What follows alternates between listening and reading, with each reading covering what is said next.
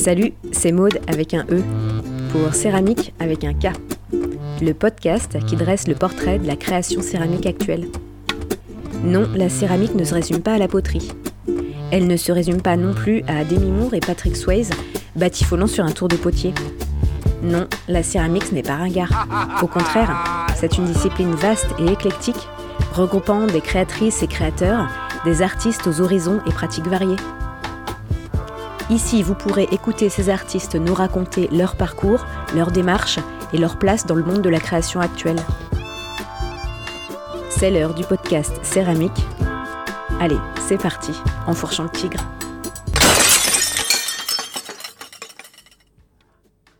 Pour cette série d'épisodes, l'association Terre et Terre m'a proposé de réaliser le portrait de trois artistes de l'exposition Beauté étrange qui se déroule du 23 avril au 26 juin au Centre de céramique contemporaine de Girosins. Trop bien, une telle opportunité, j'ai accepté direct. Et c'est comme ça que j'ai pu discuter avec des boss de la sculpture céramique contemporaine, Cartini Thomas, Marianne Castelli et Patrick Legrand. Cet épisode est consacré à Marianne Castelli. On pourrait qualifier Marianne de céramiste expressionniste comme le courant artistique des années 1930. Pour elle, le geste et la matière utilisée sont aussi importants que l'œuvre seule. Ces pièces sont des assemblages de formes et de couleurs, vibrants et colorés. Lorsqu'elle travaille, Marianne se contraint et prend des risques, mais elle s'en sort toujours. Si l'argile cuite ne peut plus se modeler à la main, pas de problème, elle prendra son marteau. On a parlé de plein de choses intéressantes avec Marianne, d'orientation professionnelle, de mains et de gestes, de cuisson nomade et des papiers découpés d'Henri Matisse. J'espère que l'épisode vous plaira. Bonne écoute.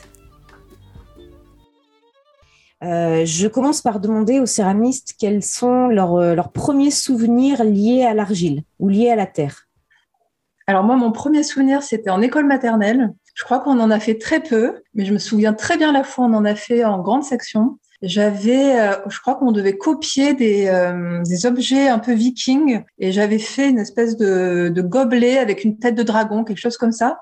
Et j'en avais, euh, ça m'avait fait énormément plaisir. Je voulais plus partir et j'étais avec mon, un, copain que je trouvais super et on a partagé ce moment en, en restant à, à, faire de la terre. Et c'est étonnant parce qu'enfant, j'ai jamais fait de poterie après. J'ai eu aucun feeling avec la terre dans le reste de ma vie jusqu'à commencer, quoi. Et j'ai ce souvenir euh, super heureux, quoi. Donc ça veut dire que tu n'en as jamais fait euh, dans, dans, des cours de pratique amateur, euh, dans des ateliers? Non. D'accord. Non. non. Ok. Et pourtant, ça aurait pu me mettre la puce à l'oreille, hein, parce que j'ai eu un plaisir. je, je me rappelle aujourd'hui, cet objet, il est chez mes parents, il est, il est important, quoi. D'accord. Il a été cuit? Il a dû être cuit, oui, parce qu'il était légèrement vernissé dedans. Ouais, il a dû être cuit. D'accord, ok. Donc ta première expérience, c'est d'abord à travers le, le, volume. Tu as, tu as expérimenté le modelage. Voilà, oui. D'accord, ok. Mais c'était une seule fois. Hein. Après, j'ai rien du tout. Euh. Moi, j'étais plutôt peinture, dessin, euh, couleur, quoi, pas du tout volume. Hein. Ouais, bah alors justement, est-ce que tu peux nous, nous présenter ton, ton parcours d'artiste? Comment, euh, quel a été ton chemin pour arriver jusqu'à la Terre? C'est compliqué parce que moi, je, je, me suis convertie à la Terre tard, j'ai commencé à 30 ans. Ça veut dire qu'avant, il y a tout un cheminement personnel qui est pas que de la formation, en fait. Parce que moi, depuis que je suis enfant, j'adore la peinture, j'adore, euh, quand j'étais enfant, je disais que je voulais être dessinatrice. Après, ça a changé parce que je, pense que je connaissais pas ces métiers-là, mais ça a toujours été là. J'en ai fait une option au bac, l'art plastique. Après, j'étais plutôt art appliqué, donc je suis rentrée à Dupéré après le bac mais je me voyais pas du tout euh, dans un métier aussi précis. À l'époque, c'était styliste et j'avais pas du tout envie de ça à 18 ans. Voilà, donc je suis partie. Et après, euh, j'ai euh, entamé un double dog à Montpellier qui était à la fois art plastique et histoire de l'art. Et art plastique, c'était tellement nul, euh, le niveau par rapport à Dupéré notamment, que j'ai gardé l'histoire de l'art et que ça m'a tellement accroché que j'en ai fait cinq ans. Mais c'est plutôt parce que je je cherchais euh, une vocation ou un métier et je savais pas quoi j'adorais l'histoire de l'art mais je savais que j'en ferais pas mon métier. Mais je me posais des tas de questions je postulais dans des écoles d'art et puis je retirais ma candidature. Enfin je, je savais pas du tout ce que je voulais. Ça s'orientait vers l'art mais je savais pas. Je savais que l'histoire de l'art j'en ferais pas mon métier du tout mais j'ai adoré ça et aujourd'hui euh, je suis super contente d'avoir ce bagage. Après mes études d'histoire de l'art j'ai mais je suis restée avec cette question qui m'a très malheureuse, c'est-à-dire qu'est-ce que je vais faire comme métier? Est-ce que, est-ce qu'avec l'histoire de l'art, je pars plutôt vers le patrimoine parce que du coup j'ai pas mal bossé comme guide, ou est-ce que je reviens vers mes premiers amours? Est-ce que je reviens vers l'art et ou plutôt euh, les métiers d'art? Ça a mis très longtemps et je me suis dit, bon, euh, cette question, elle te taraude. À l'âge de 30 ans, tu la résous. voilà ce que j'ai fait. Euh, du coup, euh, un peu avant, il y a eu la mort de ma grand-mère et il y avait des amis à elle que je connaissais pas et qui cherchaient parmi ces petites filles qui était l'artiste. Et c'était moi. Donc ma grand-mère, elle parlait de moi comme une artiste. Et je, bah, ça a résolu la question en fait. Voilà, ça a résolu la question. Je me suis dit, si je suis une artiste pour elle, c'est que je dois l'être et il faut, faut y aller quoi. Et du coup, euh, j'ai testé différents ateliers, mais très vite, hein, j'ai fait des stages de deux jours euh, chez un potier, j'ai, hum, je suis allée faire un peu de gravure, un peu de vitrail. Euh, j'ai postulé dans deux écoles en gravure et en céramique, j'étais prise dans les deux. Et sauf que la céramique, ça commençait plus tôt, c'était à Uzès dans le sud et ça m'allait bien. Donc voilà, j'ai fait la céramique, mais c'était une espèce de coup de poker, quoi. En fait, oui. je savais même pas si je cherchais un métier, je sais pas. Je faisais ça pour, euh, pour faire quelque chose. Mais alors, qu'est-ce qui s'est passé? Est-ce qu'il y a eu une opportunité pour que tu te diriges vers la terre et pas vers, euh, vers la peinture, vers le bois, vers, euh, vers autre chose? Non, rien du tout. Ça aurait pu être la gravure, hein. c'est juste que la gravure, la formation, elle était un peu en difficulté. Euh, c'était à Saint-Étienne, enfin, c'était des endroits Villeurbanne, euh, beaucoup moins sexy. Et euh, voilà, tout d'un coup, ça commençait tout de suite. Il y avait une formation de céramique à Saint-Quentin-la-Poterie. C'était vachement plus rassurant pour moi, mais non, vraiment, ça, ça, aurait pu être la gravure en fait. D'accord, donc c'est presque par hasard que tu fais de la céramique. Complètement. Mais en fait, c'est un heureux hasard. Je pense que peut-être la gravure, ça m'aurait pas accroché en fait. Je pense que la terre, il y avait quelque chose. Je, enfin, je pense qu'il y a plein de choses dans le fait que j'ai choisi par hasard. C'est notamment qu'il n'y a pas beaucoup d'enjeux pour moi, puisque j'ai pas de, enfin, j'ai une culture céramique maintenant, mais j'en avais pas à l'époque. J'ai pas de technique, donc je, j'en ai une, mais c'est pas quelque chose que je revendique. Du coup, peut-être que je l'aborde de façon plus décomplexée parce que c'était un peu un hasard pour moi. J'ai pas rêvé d'être potière enfant, euh, jamais quoi. Voilà, mhm. pas, du tout même. Et qu'est-ce qu'a fait qui, qu'est-ce qui t'a plu dans, dans, la, dans la matière? Eh ben, euh, je pense qui m'a plu, je sais même pas si c'est la matière. Je pense que j'ai aimé euh, toutes les étapes de transformation. C'est ce que j'aimais déjà dans la gravure, les outils, la presse, et de pouvoir accompagner euh, sa création vraiment d'un point euh, jusqu'à un autre entièrement avec plein plein d'étapes. Ça, je pense que ça m'a plu. Ça m'a plu parce que c'était physique aussi, sans doute, parce que fallait vraiment y aller, s'investir pleinement, et parce que c'était un espace de création génial. Parce que comme pour moi, il n'y avait pas d'enjeu enfin, tout de suite, je me suis fait plaisir, en fait. Il n'y avait pas de pression du tout pour moi. Moi, je me disais, oh, je fais cette école, peut-être je ferai des petits mobiles en sortant. Enfin, vraiment, j'avais aucune euh, ambition professionnelle hein, de ce côté-là. Et dans cette école, ce qui était bien, c'est qu'on avait deux mois de stage. Et je suis allée chez une céramiste super. Tous les matins, je travaillais pour elle et l'après-midi pour moi. C'est donc très vite, j'ai pu faire des recherches et, et me poser mes questions, en fait. Aujourd'hui, toi, tu te, comment est-ce que tu te positionnes Alors, du coup, parce que tu, tu t'es formé un peu sur le tas, mais tu as quand même fait des écoles d'art, tu as un super bagage en histoire de l'art. Tu te dis plutôt plasticienne, potière, artiste? Bah, Je dis céramiste parce que c'est le seul médium que je pratique. Et puis, en fait, j'ai été formée par la céramique. J'ai fait l'école de Saint-Quentin. Après, j'ai fait Diolfi. Et j'ai même fait, euh, à l'époque, ça s'appelait TPC, une formation vraiment euh, tournage pur, quoi, faire 7 heures de tour par jour, euh, à faire de la terre vernissée classique. enfin, voilà, je, je, viens de là et j'ai aucun souci avec ça. Et je, même j'adore notre métier parce qu'il a cette porosité géniale, quoi, que moi, aujourd'hui, je fais de la sculpture contemporaine, mais en fait, je viens d'une école de poterie et je trouve ça, enfin, je, je suis mhm. bien avec cette idée, en fait. J'aime beaucoup notre milieu. Mais tu as, de la technique alors? Tu, tu dis que tu oui non mais oui j'ai de la technique mais c'est pas ça n'a jamais été mon point fort en fait. Euh, j'ai ma technique mais euh, j'ai pas un travail qui revendique l'excellence technique. C'est pas du tout mon mm. but. Et et quand j'étais en art appliqué c'était déjà ça en fait. C'était comment je peux jouer de ma nullité technique. Ça m'intéresse pas trop en fait. Ouais dans, dans ce que je lisais sur toi là tu parles souvent de, de contraintes. Le travail un peu de, lié à la contrainte est-ce que tu peux nous en dire plus? Eh ben en fait, c'est que je travaille euh, aujourd'hui, c'est plus précis, mais suivant un, protocole en fait. C'est-à-dire que je me dis, euh, en ce moment, mon protocole, c'est que je rassemble des bouts sur une table qui sont exclusivement faits à la main, donc il n'y a pas d'outils, et principalement même c'est des boudins assemblés. Et ça, ça vient d'un travail que j'ai fait avec une école maternelle où je me suis dit que c'était super ce rapport euh, très premier à la matière et que moi ça me manquait, que je voulais me faire plaisir. Donc il y a ça, et au bout d'un moment, je juge que j'ai assez d'éléments et je commence à les assembler. Prends pas mal de temps de regarder est-ce que ça me plaît, est-ce que ça me plaît pas. Je fais des photos, je, je remballe, je regarde. Avant, je cuisais que des bouts. Aujourd'hui, j'essaie de finir les pièces euh, crues, donc d'avoir ces assemblages finis. Mais il faut que tous les éléments soient partis généralement. Et après, je cuis, donc soit des éléments déjà assemblés en pièces, soit juste des éléments que je trouve intéressants. Et après, euh, j'émaille. Et là, il peut y avoir de nouveaux assemblages où je vais faire des collages euh, avec une pâte qui cuit avec l'émail. Et parfois, ben, je garde que des bouts émaillés que je vais recasser et, faire repartir. Donc, l'idée de la contrainte, c'est de se dire qu'au départ, il y a vraiment un kit et que ce kit, il est, il est programmé et il est, euh, ben, c'est ma contrainte. Voilà. Ben, en tout cas, pour moi, la liberté, elle peut venir que de la contrainte. Je pourrais pas être devant un bloc de terre et me dire euh, je vais me lâcher, ça va être super libre euh, et, et, intéressant. En fait, je fais pas partie de ces artistes-là. Est-ce que tu les modules, tes, justement, tes, tes protocoles? Est-ce qu'ils évoluent? Est-ce qu'ils changent euh, en fonction de ce que tu veux travailler? Euh, Non, c'est par phase en fait. Là, ça fait deux ans que je travaille comme ça.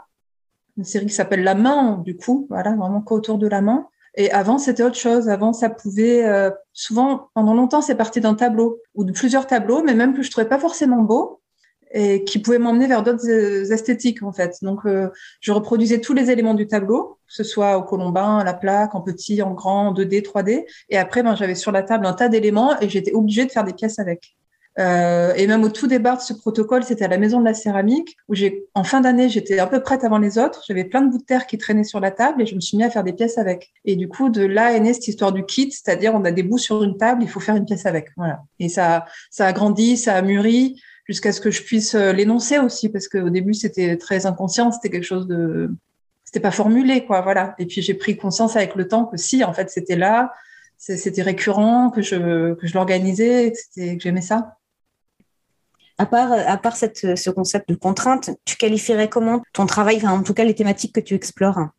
Ben, Il y a vraiment la thématique de la main en ce moment, de la gestuelle, parce qu'en fait, pendant longtemps, j'avais un travail où tout le monde me disait qu'il était super libre et lâché et tout ça. Et en fait, euh, bah moi, j'étais pas du tout libre et lâché parce que j'étais avec cette histoire de protocole et euh, de beaucoup de cuisson. Parfois, je cuisais sept ou huit fois mes pièces. Enfin, c'était, j'adorais ça, mais en fait, la liberté gestuelle, ça n'existait pas beaucoup pour moi. Hein. Enfin, le temps avec la terre, il était très court en fait. Ça pouvait être deux semaines de terre et trois mois de boulot derrière. Donc, euh, en fait, euh, c'est pour ça que quand j'ai travaillé avec une école maternelle, je je me suis dit voilà, il faut rajouter ça, il faut qu'à un moment moi aussi j'ai ce plaisir gestuel, c'est pas possible en fait. J'aime trop voir ça chez les autres et je et euh, voilà pourquoi la gestuelle euh, c'est une de mes thématiques? Euh, c'était ça la question? Ouais, c'était ça la question. D'accord, ok. Euh, L'autre thématique, c'est la peinture, je pense. Parce qu'en fait, moi, je suis une grosse fan de peinture depuis l'enfance. Et c'est vraiment ça qui m'habite beaucoup plus que la sculpture, en fait. Et je pense que pour moi, la terre, elle me permet de faire de la peinture euh, de façon décomplexée. Je pense que euh, devant une toile blanche, euh, j'aimerais être prête, j'en rêve, mais je sais pas, je sais pas si je suis prête. Je suis trop complexée par tous les gens que j'aime. Donc du coup, je, je crois qu'inconsciemment, je fais de la terre comme une peintre qui qui veut pas se frotter à ses grands maîtres. Voilà. Donc gestuelle, peinture. la couleur Est-ce que la couleur est importante ben, Oui, oui, oui, mais même en fait, moi, j'aime encore plus que la peinture, j'aime la couleur. En fait, c'est ça. C'est la passion, une des passions de ma vie, c'est la couleur. J'aime toutes les couleurs. Je, voilà. Depuis que je suis enfant, c'est ça. Tu travailles avec des engobes d'ailleurs? Euh, Non, je travaille plus avec des engobes, qu'avec des émaux. C'est pour ça que je dis que j'aime pas la technique, mais je fabrique quand même tous mes émaux. Hein. Donc, je... pour quelqu'un qui aime pas la technique, je m'y frotte quand même pas mal. Est-ce que, est-ce que tu travailles euh, en faisant plein, plein de petits, petits euh, modèles de, de couleurs, ou alors tu le fais complètement à l'arrache? Non, c'est pas du tout à l'arrache. Ah, Là, j'ai moins le temps en ce moment, mais normalement, chaque année, je me refaisais une palette, je, je listais les couleurs dont j'avais envie, j'allais chercher des recettes, je les testais. Quand j'ai moins le temps, ben, je reprends mes recettes, voir, je les mélange entre elles pour voir si je peux pas avoir une nouvelle couleur. Mais dans l'idéal, euh, normalement, chaque année, je rajoute des couleurs à ma palette. C'est vachement important que j'ai les couleurs euh, dont j'ai envie au moment euh, où je crée, quoi.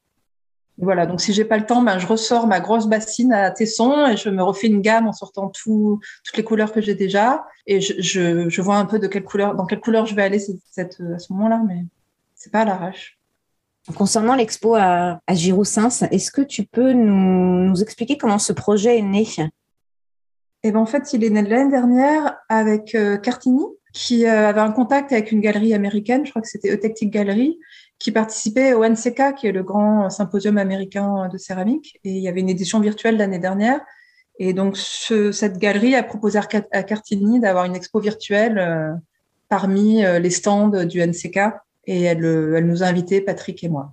Et du coup, c'est vrai qu'elle elle avait très envie, et nous aussi, que, ben, que cette expo virtuelle, elle existe un jour de façon physique. Et quelles pièces tu vas, tu vas présenter? Et ben, ça va être des pièces euh, plutôt colorées et plutôt sur le côté euh, humoristique, entre guillemets, de mon travail, en lien avec le titre. Vous avez fait le, choix euh, ensemble avec Cartini des pièces? Oui, oui, oui. L'idée, c'était qu'il y avait une. Enfin, qu'on était déjà dans la même famille tous les trois et que, que cette idée de Awkward Beauty, elle, allait aux, trois. En fait, Awkward, c'est Pato, c'est Beauté Patol, le titre original. Et vous vous connaissiez déjà avec, avec Cartini? Oui, je l'ai eu en stagiaire. À Dulphy En fait, c'était une, formation professionnelle d'une semaine. D'accord. Comment est-ce que tu qualifierais les, liens qui peuvent exister entre vos, vos trois univers euh? Je pense qu'il y a l'humour dans les trois. Mmh. Il y a l'humour, euh, la couleur.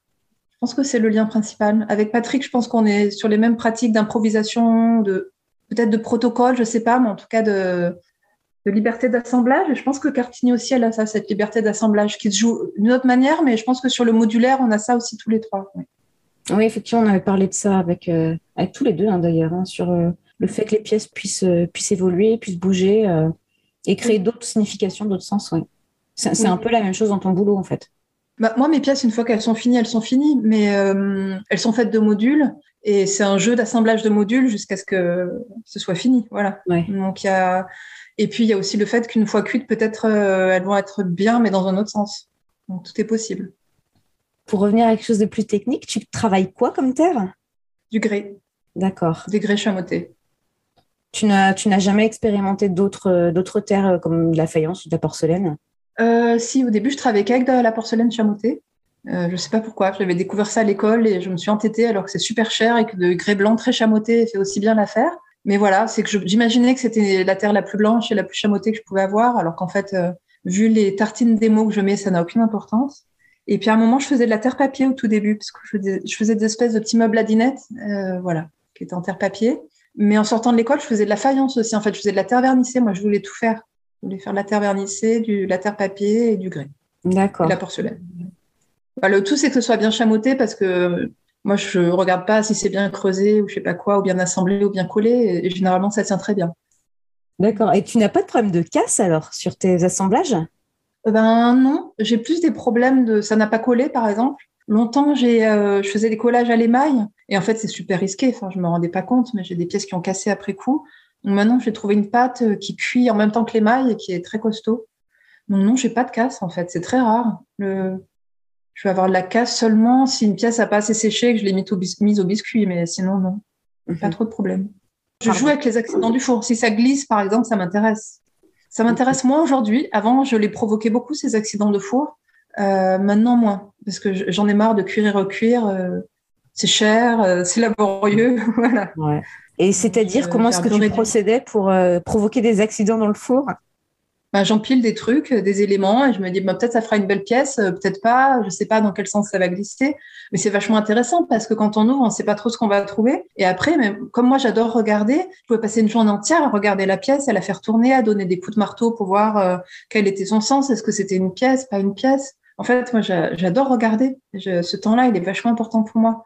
Donc j'avais beaucoup de plaisir à ça c'est qu'avec le temps, je me suis rendu compte que j'étais pas assez productive. Je pouvais faire une pièce par mois. À un moment, c'était ça, quoi. Que comme tout était permis, euh, puis j'étais jamais avec la terre. Enfin, c'est ce que je te disais tout à l'heure. Je passais mon temps à cuire, en fait. Donc ça, j'ai un peu réduit. Est-ce que tu penses que le, le, thème du risque aussi peut apparaître dans ton travail, la prise de risque? Ah oui, oui, oui, oui, carrément. Mais j'avais jamais pensé, mais oui. Oui, j'adore ça. Est-ce que tu as des, des influences euh, alors peut-être que tu as, tu as vu pendant ton parcours euh, universitaire ou alors des rencontres que tu aurais fait qui, qui vont venir nourrir ton travail? Bah oui, énormément. Enfin déjà, il y a toute la peinture. Euh, l'expressionnisme, ça fait très longtemps que ça m'intéresse, mais quand j'ai découvert les expressionnistes abstraits, je crois que j'ai trouvé ma famille. Du coup, ça, ça dure depuis longtemps. Euh, vraiment très fort la peinture expressionniste en fait. Et après, il y a eu la découverte de support surface qui est plus récente, mais qui est très importante et qui a à voir aussi avec mon travail sur la main. Et euh, après, ben, il y a tous les céramistes euh, que j'admire, voilà, et qui et, même qui ont une influence tellement forte que parfois je trouve que c'est dur de s'en détacher. Par exemple, moi, j'adore le travail de Patrick Crullis, et c'est presque problématique pour moi parce que j'ai l'impression que c'est c'est indépassable, c'est génial, et que et que je pourrais être son disciple, c'est ce qui me gêne pas, mais à la fois. Euh, J'espère que j'ai une histoire à moi à raconter quand même. Mais c'est des... voilà, il y a des proximités qui sont pas faciles. Euh, après, euh... bah oui, je suis très nourrie par le travail des gens de ma famille artistique comme Coralie Courbet, Anne Verdier aussi, ça a été un vrai choc. Et je pense que ça avait à voir aussi avec cette histoire que j'ai eue de cuire et d'assembler, recuire et casser au marteau. Je pense que j'étais très sous influence au début, mais ce qui est normal. En fait, j'ai pas trop de problèmes avec ça, mais c'est vrai. Euh, il y a Brigitte Pénicaud aussi, chez qui j'étais en stage, et vraiment là, dans le rapport à la couleur, euh, ça, reste très important pour moi, et à la peinture. Je, je, connais pas beaucoup de céramistes qui soient aussi proches de la peinture qu'elle. Après, euh, voilà, essentiellement, mais c'est vrai que je suis surtout nourrie de, de la peinture. Matisse, par exemple, c'est mon maître, voilà. Surtout les papiers découpés de Matisse. Ouais, ouais. Comment est organisé ton, ton atelier? C'est un petit atelier qui est mal fichu parce qu'il y a un escalier au milieu. Donc, il est organisé de façon très pratique. voilà, je ne sais pas quoi dire de plus. Et euh, où, où, se trouve ton, ton, four par rapport à ton espace de travail? Alors, moi, j'ai plus de four depuis deux ans, un an. Donc, je cuis dans le four de mon ancien compagnon. Il est, euh, c'est la pièce à côté. Voilà. D'accord. Mais il est petit. En fait, euh, du coup, je cuis pas mal à la maison de la céramique à Diolfi. Quand je veux faire des grosses pièces, euh, je le fais à Diolfi. Voilà. Mais comme je vais déménager d'atelier, euh, sans doute dans les mois qui viennent, je, je vais m'acheter un grand four, donc ça va être résolu. Est-ce que tu, penses, tu dirais que tu es, es, influencé par, par l'espace de ton atelier? Est-ce que, est -ce que le, le, lieu où tu travailles est aussi une contrainte? Ben oui, dans la taille. Hein. Déjà, je pense qu'on ne fait pas des grandes pièces quand on a un petit atelier. Hein. Voilà. Ouais, Bertrand Secret disait la, la, même chose que toi et je crois ah, que Martini aussi quand on en a discuté. Ah oui, bah oui. J'essaye, hein. c'est pour ça que les assemblages c'est intéressant parce que du coup, bah, à partir de petits éléments qu'on assemble et avoir des grosses pièces, hein, c'est moins facile à résoudre. En tout cas. Et c'est quoi l'ambiance sonore de ton atelier? Et là, j'écoute que de la radio, j'écoute France Culture toute la journée. Avant, j'écoutais de la musique, mais là, euh, j'ai eu une petite fille il y a deux ans et demi. J'ai l'impression que depuis, j'ai un peu perdu pied. J'allume la radio, je travaille, le temps est plus contraint. Du coup, je, avant, il y avait vraiment de la musique, je créais, j'avais plus de temps, c'était plus épanoui. Là, j'ai l'impression d'être plus dans l'efficacité. Donc, j'allume la radio et ça bouge pas beaucoup.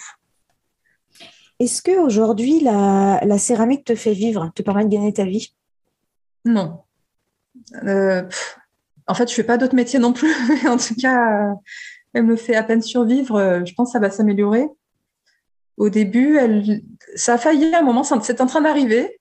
Et puis, il y a eu un petit plat où c'est pas remonté. Puis après, il y a eu le Covid, il y a eu ma fille, voilà. Mais cette année, je crois qu'elle va me faire vivre la céramique, ouais. Je crois Et... que euh, je suis en train de bénéficier de la mode de la céramique, moi aussi. Voilà. C'est ça. Une belle année devant moi, ouais. Est-ce que tu, tu donnes des cours aussi ou des formations? Ben, J'animais des formations. Cette année, je vais donner deux workshops, par exemple. J'aime beaucoup faire la formation professionnelle. Adieu le fi. Pardon? Adieu le fi alors. Eh ben pas Dulphy cette fois-ci. J'en ai animé pendant 2-3 ans et ça s'est pas relancé. Là, je vais animer un workshop à Toulouse avec l'atelier de Cécilia à la mairie de Toulouse et euh, je vais animer un workshop à l'IEAC à Guebwiller. Et sinon, j'interviens dans des écoles maternelles. Là, ça fait trois ans que j'ai au moins un projet par an. Et ça, j'adore aussi. C'est vraiment, c'est super important pour moi. Je crois que là, les deux pendants, euh, école maternelle et formation professionnelle, c'est génial. En fait, j'adore la pédagogie, j'adore la transmission. Et je pense que j'ai gardé de mes études d'histoire de l'art le goût pour tout ce qui est euh, peut être un peu intellectuel et, et formalisé, écrit. Euh, voilà. Donc je suis assez comblée quand je peux avoir tout ça. Ouais, comment est-ce que tu qualifierais le, le, le, contact que tu as avec, euh, avec euh, bah, les stagiaires ou les enfants euh, Qu'est-ce que ça apporte dans ton travail en tout cas?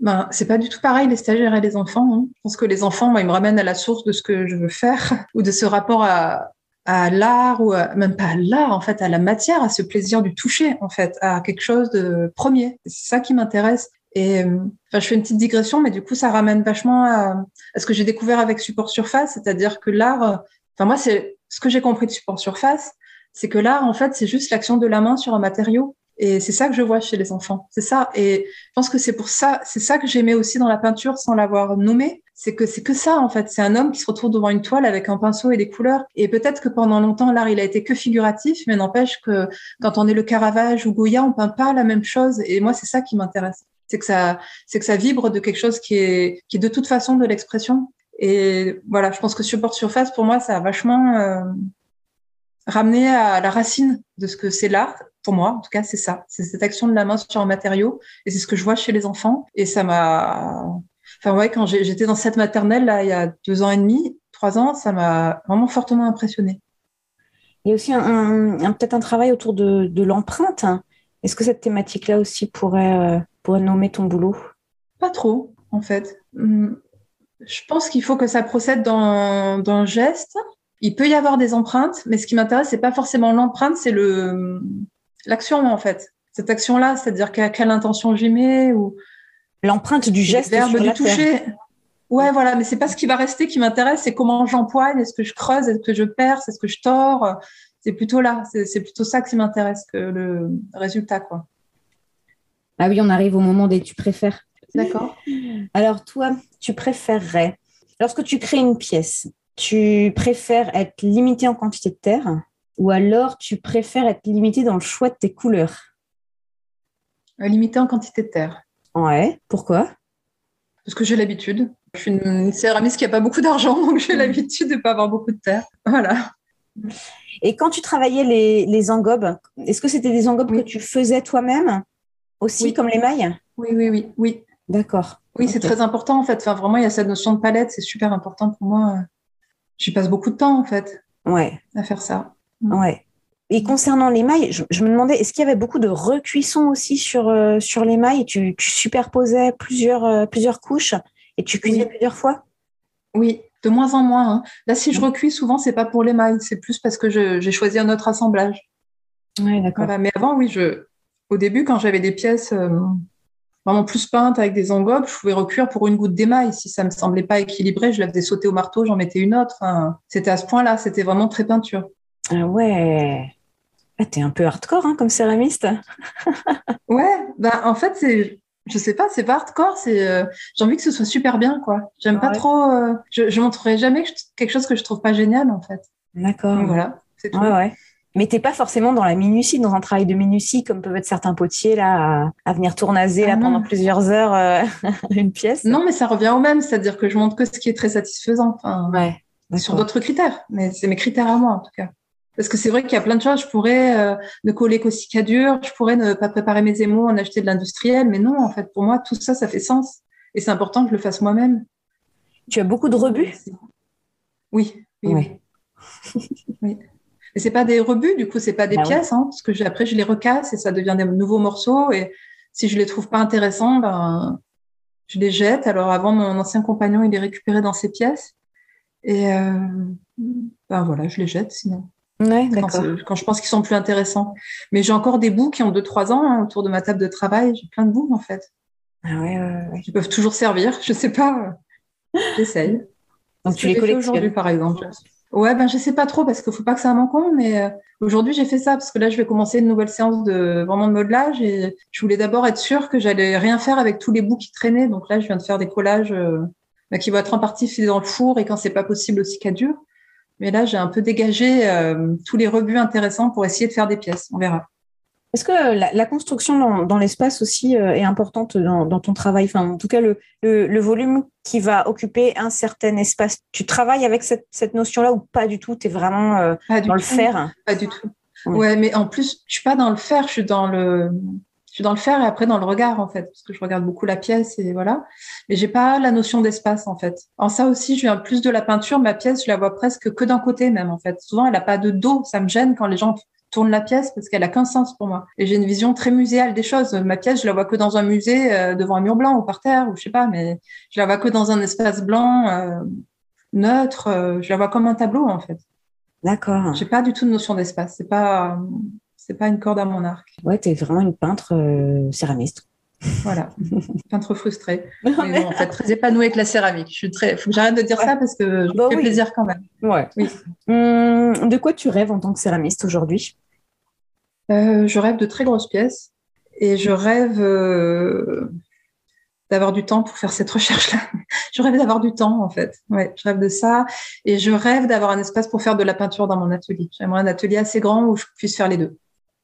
Est-ce que des, collaborations aussi, ça te tenterait pas? Euh, J'en fais un petit peu avec une copine peintre, mais c'est pas assez poussé. On a pas, on a plus fait mm, parler nos pièces ensemble plusieurs fois, et c'était super intéressant. J'ai adoré ça. Je crois que pour le moment, j'ai envie de faire moi la peinture j'ai envie de, faut que j'y aille, quoi. C'était un peu le signal de dire, euh, c'était génial, mais maintenant, j'ai envie de le faire moi. Et d'un point de vue matériel, qu'est-ce que tu souhaiterais? Un nouveau four, euh, une croûteuse Oui, un grand four. Non, non, les croûteuses, je déteste ça, mais je rêve de m'acheter un grand four, ouais. Ou alors euh, open bar dans le catalogue Serradel. ouais, voilà, par exemple. par exemple, de la terre à volonté à vie. Merci d'avoir écouté Céramique, le podcast. N'hésitez pas à vous abonner ou à nous laisser 5 étoiles. À bientôt pour une nouvelle rencontre autour de la Terre.